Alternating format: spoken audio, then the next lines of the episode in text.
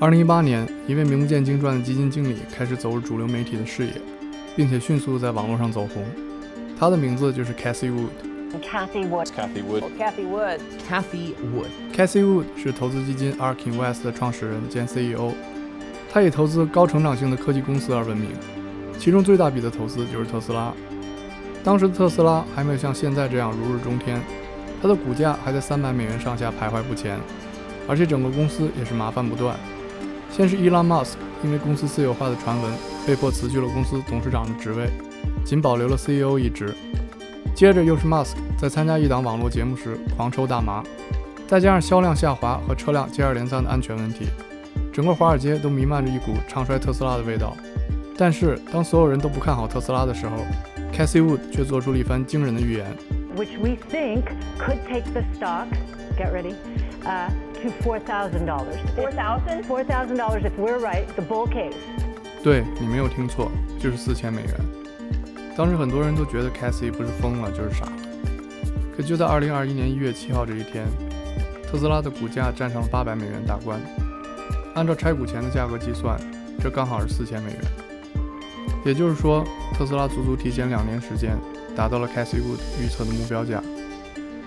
而 Cassie Wood 也因此一战成名，被媒体封为特斯拉最强多头。二零二零年三月，美股爆发超级股灾，ARK 旗下的四只 ETF 在随后的九个月中一路上涨，以超过百分之二百的年平均回报率，打破了华尔街公司单年的投资回报率记录。而 ARK 管理的资产规模也从创立初期的五亿美元暴升至五百亿美元，成为华尔街最炙手可热的基金之一。Cassie Wood 也就此奠定了其女股神的江湖地位。那么，Cassie Wood 的成功靠的是实力还是运气使然呢？一九五五年，Cassie Wood 出生在洛杉矶一个普通的爱尔兰家庭。大学时期，Cassie 在南加州大学攻读经济学和金融学专业。他的老师是 Arthur Laffer。Laffer 曾经是里根政府经济顾问委员会中的一员，他也曾经担任川普2016年总统选举中的经济顾问。他发明的拉夫曲线定律解释了政府税率与税收之间的关系。一九七七年，在导师拉斐尔的推荐下，Cassie 加入了 Capital Group。Capital Group 是美国最大的资产管理公司之一，目前掌管着超过一点三万亿美元资产。Cassie 在这里实习了三年。大学毕业后，Cassie 加入了纽约的投资公司 Jennison Associates，正式开始了自己的投资生涯。在那里，他从分析员一路做到董事总经理。一干就是十八年。一九九八年，Cassie 离开 Jennison Associates，与露露 C 王共同创立了对冲基金 Tupelo Capital Management。但因为两千年的互联网泡沫破灭，这段生涯很快草草收场。二零零一年，Cassie 加入联博集团，担任全球主题战略首席投资官。在那里，他工作了十二年，负责管理五十亿美元的资产。二零一四年，由于公司认为他建立颠覆式创新基金的想法太过冒险。于是，五十七岁的 Cassie 离开了公司，成立了 ARK Invest。公司以圣经中的约柜命名，因为当时 Cassie 正在阅读一年期的圣经。在学习圣经的过程中，他发现约柜的章节给了他巨大的启发和动力。于是，他便以 ARK 命名了自己的公司。有趣的是，Cassie Wood 和 ARK Eagle 的创始人 Bill 黄也是在学习圣经时认识的。Bill 黄还为 ARK 提供了启动资金。从 Cassie Wood 过往的履历中，我们可以发现，在特斯拉股价暴走之前，他的投资表现实际上非常一般。从1998年到2001年的三年时间内，Cassie Wood 旗下基金管理资产规模从13亿缩减至了2亿美元，缩水幅度高达80%。2001年加入联博集团之后 c a s s i 一共管理过三个基金，在2001年到2013年的这十三年间 c a s s i 的基金只有在四年中。回报率超过了同类型的指数基金，平均年回报率为百分之七点六。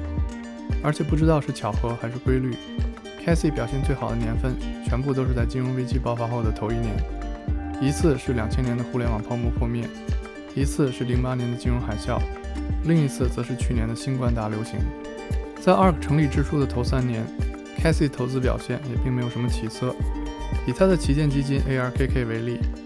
二零一五年，它的回报率为百分之四；二零一六年回报率是负百分之二；二零一七年对于 ARK 和 Cassie 来说则是分水岭。当年 ARKK 的回报率达到了百分之八十七，而同类型的基金，比如 Vanguard 的 VGT 只有百分之三十七，贝莱德的 IWF 只有百分之三十。但你可能不会想到，获得如此高的回报率，并不是因为股票投资，而是比特币。当年比特币的投资占到了 ARK 全部资产的百分之二十。如果刨去比特币的收益，当年 ARK 的回报率大约为百分之五十七。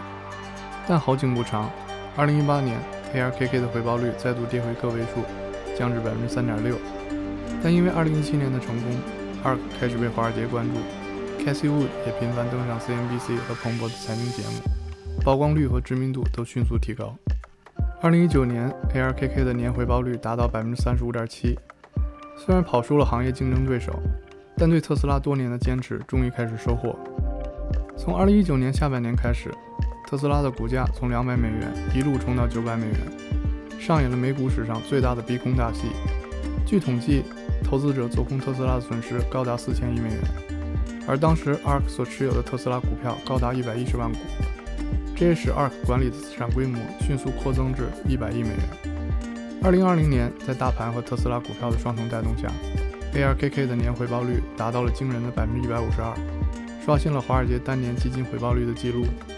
截止二零二一年一季度，ARK Invest 管理的资产规模已经超过五百亿美元。从一百亿到五百亿，Casey Wood 的 ARK 只用了短短两年时间。他究竟是怎么做到的 KCW 的投资专注于那些具有颠覆式技术创新的成长型公司。这些公司有几个共性：一、故事性强；二、产品大多定位于未来；三、小盘股，股票流动性低；四、公司尚未盈利，但股票增速要高于收入增速。这种模式的最大好处就是容易讲故事，吸引眼球，从而快速获取投资者的资金。而且，因为它聚焦的都是市场关注度高的热门小盘股，也更容易吸引散户的注意。加上股票的流动性差，在大资金的推动下，也更容易在短期内抬高股价。其次，和华尔街传统的基金完全不同，ARK 每天都会公开其持仓变化。也正是有了这样的透明机制，散户投资者对它的信任才会不断提升，从而源源不断地为其提供资金。此外，ARK 收取的手续费是百分之零点七五，这虽然比大多数被动投资基金高出三到四倍，但相比其他主动型投资基金，比如互惠基金，ARK 的收费标准则要低得多，所以 ARK 本质上其实就是一个高度性价比的互惠基金，这也是它能吸引投资者的原因之一。以 ARK 目前五百亿美元的资产规模来算，光手续费这项每年就能为 ARK 提供三点七五亿美元的收入，而且这些钱全部来自各位投资者的口袋。除了上述这些原因，在我看来，Casio 最厉害的地方就是在于他把投资这件事宗教化了。按照他的说法，ARK 的名字源自圣经中的约柜，于是他也用同样的方式激励投资者，赋予他们伟大的使命感，比如太空航行、治愈癌症、用科技把人类从痛苦中解放出来等等。通过这种方式，他告诉投资者，ARK 所做的事情是在推动人类历史上一次伟大的进步，而每一位投资 ARK 的人都是参与到这场运动当中的一份子。这就像是给投资收益中增加了精神收益一样。可以说，Casey 成功的把赚钱这一物质追求提升到了精神层面。这种营销方式比直接对投资者说“买我的基金会让你赚更多钱”来的更有效果。但是，这种模式也存在着巨大的风险。首先，ARK 基本上是不保留现金的。在 ARK 的官网上有这样一段解释：ARK 的基金是全额投资的，因此手中不会持有大量现金，也不会把现金当做一种投资策略。也就是说，当 ARK 的基金净流入时，它会自动买入股票，当资金净流出时，它会自动卖出。其实本质上这就是被动基金的算法。所以 ARK 实际上是披着主动基金的外衣，行着被动基金之事。显然，ARK 并没有像其他主动型基金那样把现金当成策略来使用，而且也从没考虑过限制资金的流入。通常情况下，规模不大的主动型基金在市场出现高度繁荣且基金表现过于出色时，会选择暂停新资金的流入。同时增加现金的头寸，因为这样会减少投资者短期的投机行为。由于 ARK 手中不持有大量现金，一旦市场下跌，ARK 只能通过卖出股票去筹集现金，这极有可能会引发越抛越跌的雪崩效应。此外，由于 ARK 选择对资金不限流，当资金规模越来越大时，它就必须去增加对现有小盘股的持有量，以满足算法对资产配比的要求。这不仅会增加仓位的拥挤程度。而且由于小盘股的市值往往不大，所以 ARK 将很难买到足够多的股票。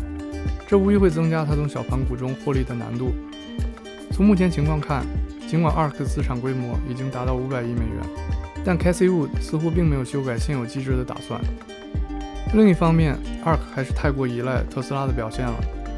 如果特斯拉股价因为重大负面消息而出现大跌，那么资金很有可能会从 ARK 中大量流出，导致整个 ETF 的股价闪崩，从而波及 ETF 中其他的股票。